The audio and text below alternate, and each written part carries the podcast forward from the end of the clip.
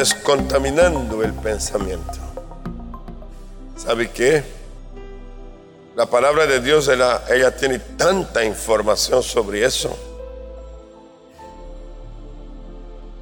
En Proverbios 23 y verso 7, dice el texto, porque cuál es su pensamiento en su corazón, tal es él. Y luego dice, ¿cómo habla? Come y bebe. Te dirán, mas su corazón no está contigo. Hace referencia a la vida de amistad, de compañerismo o social que podamos desarrollar con otras personas. Y de repente hay un cuadro como este, alguien que te dice come y bebe, mas el corazón no está contigo. Así que hay una separación en el hacer con el sentir. Y en este caso, el texto comienza hablando de que la persona es lo que ella piensa. Entonces yo pongo como primer punto, usted es lo que piensa.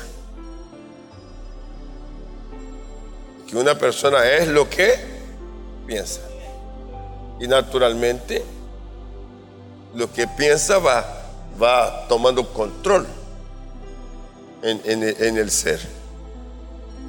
La interpretación que se dará a este texto es que el ser humano nunca será más de lo que piensa y nunca irá más allá de lo que habla. Y yo le invito a que miremos algunos ejemplos de pensamiento dominante hacia el mal, porque mm, para descontaminar el pensamiento de lo que estorba, de lo que se transforma en algo sucio, hay que conocerlo. Y la Biblia muestra cuadros muy concretos y muestra desde el comienzo de la creación de la raza humana. Por ejemplo, pensamiento homicida aparece en Génesis 4, versículo 5, la parte B.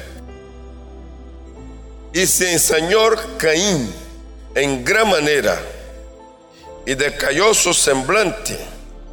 Entonces Jehová dijo a Caín, ¿por qué te has ensañado? ¿Y por qué ha decaído tu semblante? Si bien hicieres, no serás enaltecido. Y si no hicieres bien, el pecado está a la puerta. Con todo esto, a ti será su deseo. Y tú enseñorearás de él. Y dijo Caín a su hermano Abel, salgamos al campo. Y aconteció que estando ellos en el campo, Caín se levantó contra su hermano Abel y lo mató. Y Jehová dijo a Caín, ¿dónde estará Abel tu hermano? Y él respondió, no sé, ¿soy yo acaso guarda de mi hermano? Y él le dijo, ¿qué has hecho? La voz de la sangre de tu hermano clama a mí desde la tierra. Ahora pues, maldito seas tú de la tierra, que abrió su boca para recibir de tu hermano la sangre, sangre de tu hermano. Entonces tenemos muy temprano en, el, en la presencia del ser humano en la tierra, muy temprano, que es la primera familia. Y ahí ya aparece pensamientos dominante. ¿Qué es un pensamiento dominante? Es aquel que toma lugar y no hay consejo que lo modifique. No hay palabra, no hay acontecimiento, sino que la persona que con el pensamiento dominante va a hacer lo que está pensando. El cuadro es bastante dramático porque el mismo Dios está hablando con Caín y aquí de pronto es necesario hacer una aclaración. Porque uno llega a pensar que si alguien persiste en su error es porque le faltó un buen consejo, es porque le faltó una autoridad, es porque le faltó que alguien de respeto para él. Entonces, la falta de esto pudo ser la causa que lo llevó a cometer el mal. Y ese texto me hace ver otra cosa, que sí es cierto que alguien puede sentir falta de una persona con máxima autoridad, con máximo respeto y reconocimiento o conocimiento, para hablarle, para corregirlo, para... Eso solo tiene valor si la otra parte que está con su pensamiento dominante accede. Si no accede, entonces no vale ni consejo de papá, ni consejo de mamá, ni consejo de amigo, ni consejo de autoridad alguna. Porque la persona es libre. Y en ese libre albedrío va a actuar conforme está pensando. A mí me parece tremendo porque es Dios que está hablando con Caín. Y le está diciendo a Caín, Caín, si tú haces el bien, ¿no habrá aceptación para ti? Por supuesto que sí. Pero si tú no haces el bien, algo anda mal en ti. Hay un pensamiento que te está controlando, que te está llevando a, un, a, a una dirección incorrecta, equivocada, con todo. Tú tienes potestad, tú tienes dominio sobre eso. Domínalo. En otras palabras, no dejes que eso te domine a ti. ¿Quién estaba hablando? Pero Caín lo escuchó. ¿Le hizo caso? No. Entonces, por favor,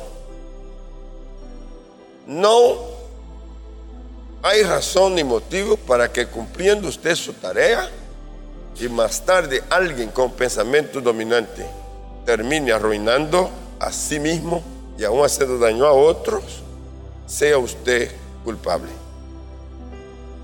Yo quiero que se establezca que se, no hay razón para sentirse culpable cuando la otra persona fue la que cerró todas las puertas. No importa si es un amigo, si es alguien de su familia o que llegue a ser el más íntimo suyo, en este caso, un hijo o un padre o una madre. En el caso bíblico, Dios no solo es el creador, es también el Padre. Pero la criatura y el Hijo de Dios no oyó ni a su creador, ni oyó, no hizo caso a su Padre. ¿Qué fuerza tan grande tenemos en nuestro libre albedrío? ¿Qué fuerza tan grande? Es tan grande que nos puede llevar hasta estos extremos. ¿Estoy hablando bien? Pensamiento que dominante y homicida.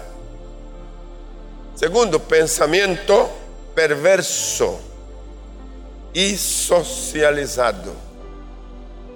Ahora, es perverso y se socializa, que también es una palabra que está de moda, socializar. ¿Qué pasó? Génesis 6. Y estamos hablando también del comienzo, allá en el comienzo. Y vio Jehová que la maldad de los hombres eran mucha en la tierra y que todo designo de los pensamientos del corazón de ellos eran, ¿cómo eran? De continuo solamente el mal. Qué increíble. La reacción de Dios frente a este comportamiento. Y dijo Jehová, raeré de toda la faz de la tierra a los hombres que he creado, desde el hombre hasta la bestia y hasta el reptil y las aves del cielo, pues me arrepiento de haberlos hecho. Qué sentencia tan fuerte. Pero ahí abrió Dios, abrió Dios una puerta, a pesar de, de la determinación por causa de esa actitud que estaba en ellos. Noé era justo. Y siendo justo, Dios encarga a Noé a que haga un arca para salvar su casa y las especies, una por cada especie. Y eso fue un testimonio visible para todo el mundo. Yo creo que Noé recibió visitas, recibió preguntas, recibió, bueno, y duró 100 años, 120 años era la propuesta que debía esperar hasta que se diera el diluvio. De que esa gente tuvieron toda, un, toda una, una, una vida sin para reaccionar, para pensar diferente, para cambiar de actitud. Pero ¿qué vale el testimonio de Noé? ¿Qué vale el testimonio de la familia de Noé frente a una sociedad completamente corrompida? Pues no valió, para ellos no valió. No valió. Vuelvo al punto. La gente a ver Noé quedaron sin excusa. De nuevo, en tu casa, en tu familia, en tu barrio, en tu ciudad una vez que alumbre tu testimonio, los que te ve quedan sin excusa. Dije que los que te ve quedan sin excusa. Y es obligación nuestra en la paciencia de Dios ir hasta donde su paciencia alcanza. Para Noé fueron décadas de trabajo, de testimonio. Fueron décadas. Pero no se salvó ni uno solo. ¿Saben cuando la gente se vino corriendo? Cuando ya el agua estaba subiendo y amenazando sus vidas. Esto ahí es cuando comenzaron a buscar y ya era demasiado tarde. Entonces, cumplamos nuestra parte, si estamos bien, pero como el tema es descontaminar, si usted a escuchar lo que está escuchando y a leer lo que está leyendo, se da cuenta que en usted hay rasgos de eso, entonces hay que ponerle muchísimo cuidado porque estás en riesgo. Y estás en gravísimo peligro, aun cuando quizás no parezca. Pensamiento excluyente. El tercero es aquel que se aparta del propósito divino. Pues no, parezca, no parece ser tan nocivo, pero, pero se aparta del propósito divino. Y estamos de nuevo en Génesis, capítulo 11, verso 3. Y dijo Jehová, he aquí el pueblo es uno. ¿Cómo es el pueblo? Uno. Y todos estos tienen un solo lenguaje y han comenzado la obra y nada les hará desistir ahora de lo que han pensado hacer. La palabra pensado, hacer. pensamiento dominante. Estoy pensando y lo voy a hacer. Solo que está inclinado a, en este caso, a no tener en cuenta a Dios, porque lo excluye, lo excluye. Dios no cuenta. Entonces, Él insiste en lo que va. Y naturalmente procede de la manera que quiere, que quiere proceder. Y se dijeron unos a otros, vamos, hagamos ladrillo, cosámoslos con fuego, y les sirvió el ladrillo en lugar de piedra y el asfalto en lugar de mezcla. Y levantaron la, la ciudad Y dijo Jehová, pues quiero repetir, y aquí el pueblo es uno y todos estos tienen un solo lenguaje y han comenzado la obra y nada los hará desistir ahora de lo que han pensado hacer. Ahora pues, descendamos y confundamos allí su lengua para que ninguno entienda el habla de su compañero. Así los esparció Jehová desde allí sobre la faz de la tierra, de toda la tierra, y dejaron de edificar la ciudad. Por esto fue llamado el nombre de ella Babel, porque allí confundió Jehová el lenguaje de toda la tierra, y desde allí los esparció sobre la faz de toda la tierra. ¿Qué, era de mal? ¿Qué estaba haciendo ellos de mal? A mí me parece que están usando principios correctos, principios de unidad, están usando correcta administración, están haciendo uso de la creatividad, están innovando, solo que todo eso sin Dios. Separa a Dios. Cuando fue creada la raza humana, el propósito fue llenar la tierra. ¿Qué es lo que está haciendo en contra? No, nosotros no vamos a llenar la tierra, nosotros vamos a quedarnos aquí. ¿Aló? ¿A dónde vamos a quedarnos? Aquí. Atención.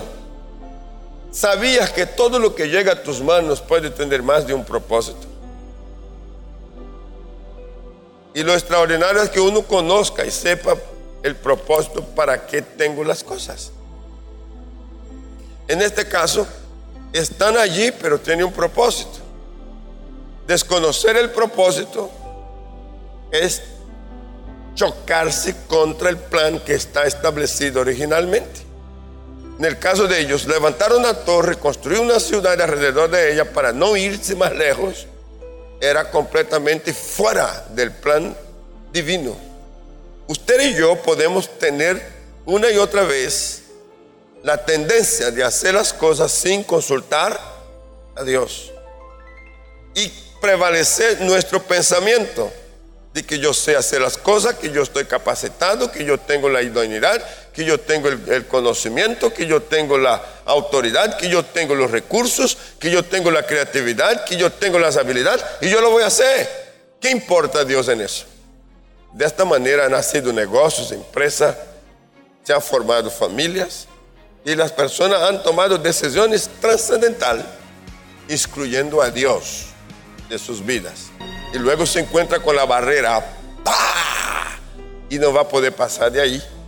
Y algunos cuando están ahí entonces lo que tienen es grandes pérdidas, grandes fracasos. Mire, en el camino mío atendiendo, conversando, aconsejando, no son pocos los que he encontrado sufriendo porque excluyeron a Dios en la toma de sus iniciativas, en sus decisiones. Eh, no descubrieron que lo que tenía a su disposición había más propósito que lo que ellos estaban observando. Por eso, cuando usted viene a la casa de Dios, usted viene porque usted tiene interés de saber cuál es la voluntad de Dios. Y es como imposible que un pastor, que un predicador, responda a todo mundo en su dirección correcta de voluntad personal. Un hombre no puede hacer eso. El único que puede hacer eso es Dios. Pero un ministro sí tiene la capacidad en Dios de traer un mensajes, temas, consejos que integra y posesiona a la persona de manera correcta frente a las verdades de Dios, que les permite saber qué es correcto y lo que no es correcto, qué es legal y lo que no es legal, qué es espiritual y lo que no es espiritual. Y la persona que recibe esta información tiene la obligación de, con esta información, pesar si sus acciones están dentro de la voluntad o no. ¿Sabe que a veces no es necesario que venga un ángel para decir, hazlo, deja de hacer? Por ejemplo, un ángel no, no, tiene que venir a decirme a mí que ame a mi prójimo. No, porque ya está dicho, de muchas maneras. Un ángel no tiene que venir, ni un predicador, ni un profeta, decir, mire, respete a tus hijos y a tu esposa, porque son tus hijos y porque son tu esposa. Eso ya está dicho. Cuando se repite, es porque se hace sordo el otro. Y no está diciendo nada nuevo, está diciendo lo que ya está establecido dentro de la voluntad de Dios. En el campo de verlo más que un propósito. Dios te dará a ti una casa. Hablamos de bienes materiales. Te da una casa. El primer propósito, ¿cuál es? Que vivas. Luego, ¿cuál es el segundo? propósito que tiene Dios con mi casa. Entonces vamos a encontrar que la palabra estimula a que abramos la puerta para hospedar su palabra, la palabra de Dios. Nos estimula para que seamos personas hospedadoras. ¿Está bien? Personas que abren la puerta y con amor y con respeto hospedan personas. Que le hacen bien. Y así, ¿qué otro propósito tiene Dios? Dios me bendice financieramente, económicamente. El primer propósito es que yo disfrute.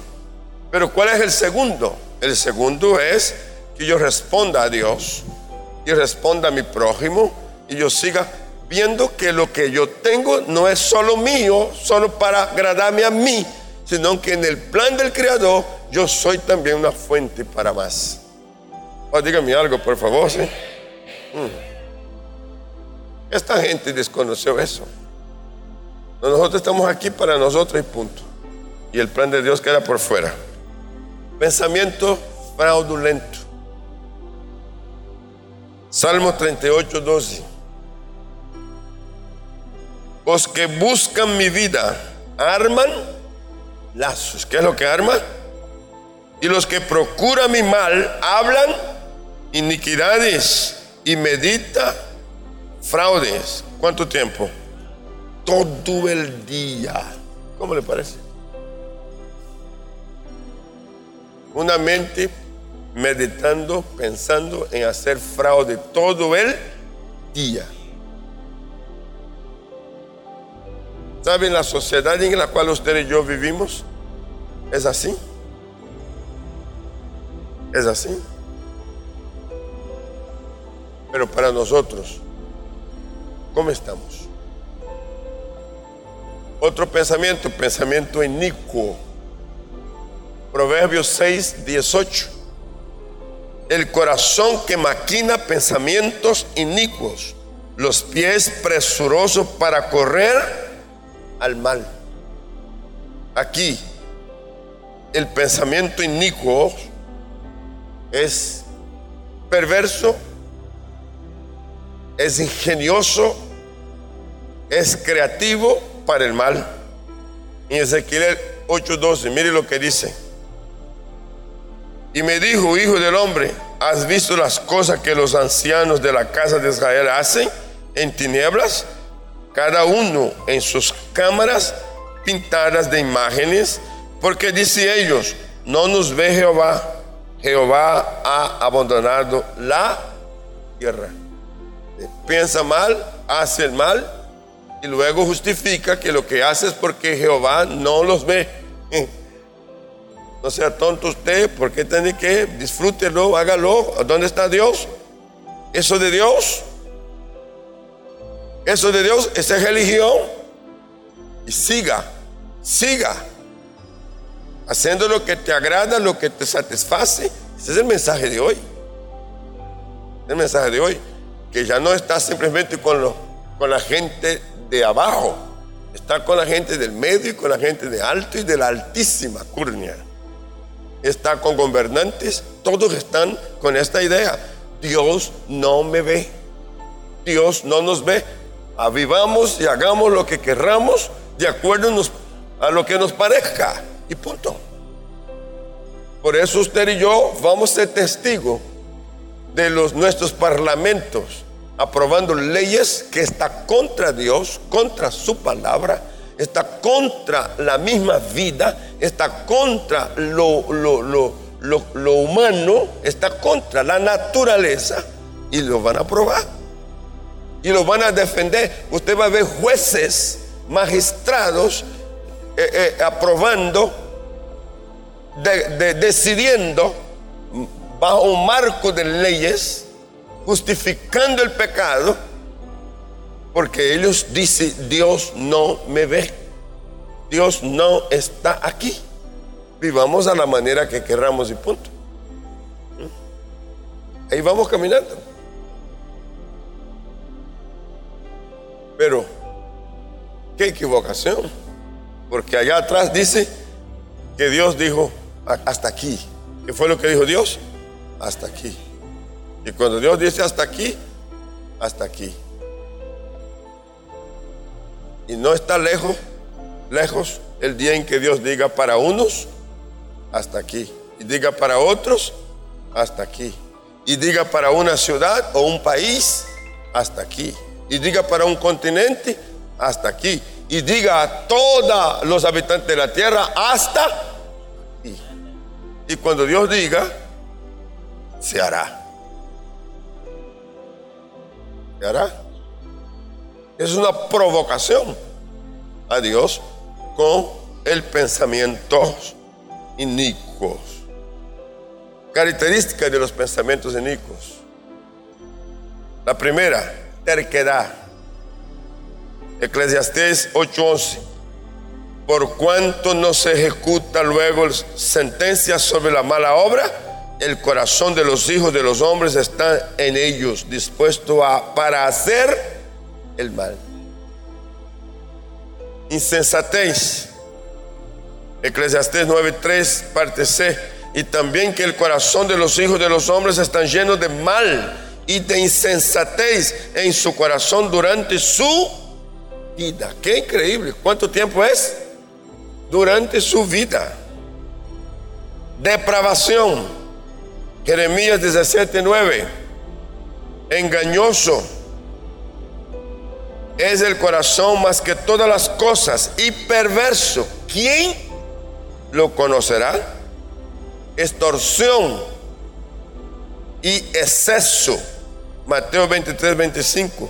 Hay de vosotros, escribas y fariseos hipócritas, porque limpiáis lo de afuera del vaso y del plato, pero no, pero por dentro está lleno de qué? De robo y de injusticia. Mm.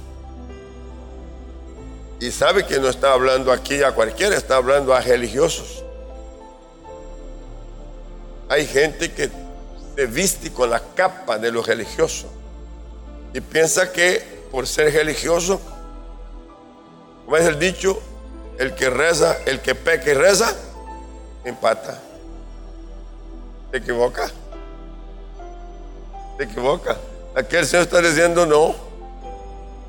Tú reza Tú conoces, tú sabes todo, pero por fuera parece una cosa, pero por dentro eres otra. Mm. Y estos son los ojos del el Hijo de Dios mirando la persona por dentro. Mm. Incredulidad y codicia. Primera, segunda de Pedro 2.14. Ese es fuerte. Dice, tiene los ojos llenos de adulterio no se sacian de pecar, seducen a las almas inconstantes, tiene el corazón habituado a la codicia y son hijos de maldición. Son hijos de maldición. Conclusión.